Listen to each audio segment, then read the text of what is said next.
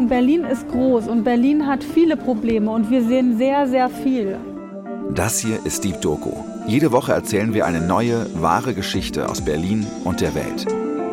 Das sind die Netzwerke, die sehr hierarchisch agieren, die hochprofessionell miteinander agieren. Und man kann das so bezeichnen. Es ist letztlich eine moderne Sklaverei. Ich bin Johannes Nichelmann und in dieser Stadt passieren an jeder Ecke die spannendsten Geschichten Tag und Nacht. Ich würde empfehlen, bei jedem KitKat-Gang im Vorfeld so eine Art Kleinkonzept zu haben.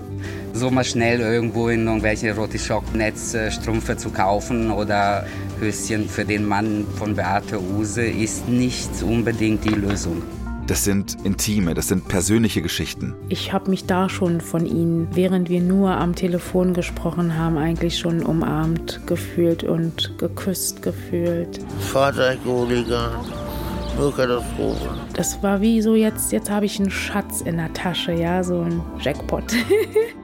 Hier geht es um Menschen, ohne die Berlin überhaupt nicht funktionieren würde. Halten Sie während jeder Presswehe vorsichtig dagegen, um zu verhindern, dass der Kopf des Babys zu schnell geboren wird, ja? In dieser Stadt entlädt sich Wut. Wie sieht unsere Zukunft aus? Wenn ich jetzt an meine Kinder denke, die dann in 20 Jahren noch eine Chance haben sollen, dann ist es total glasklar, dass es da nichts Wichtigeres geben kann. Deep Doku, wahre Geschichten aus Berlin und der Welt.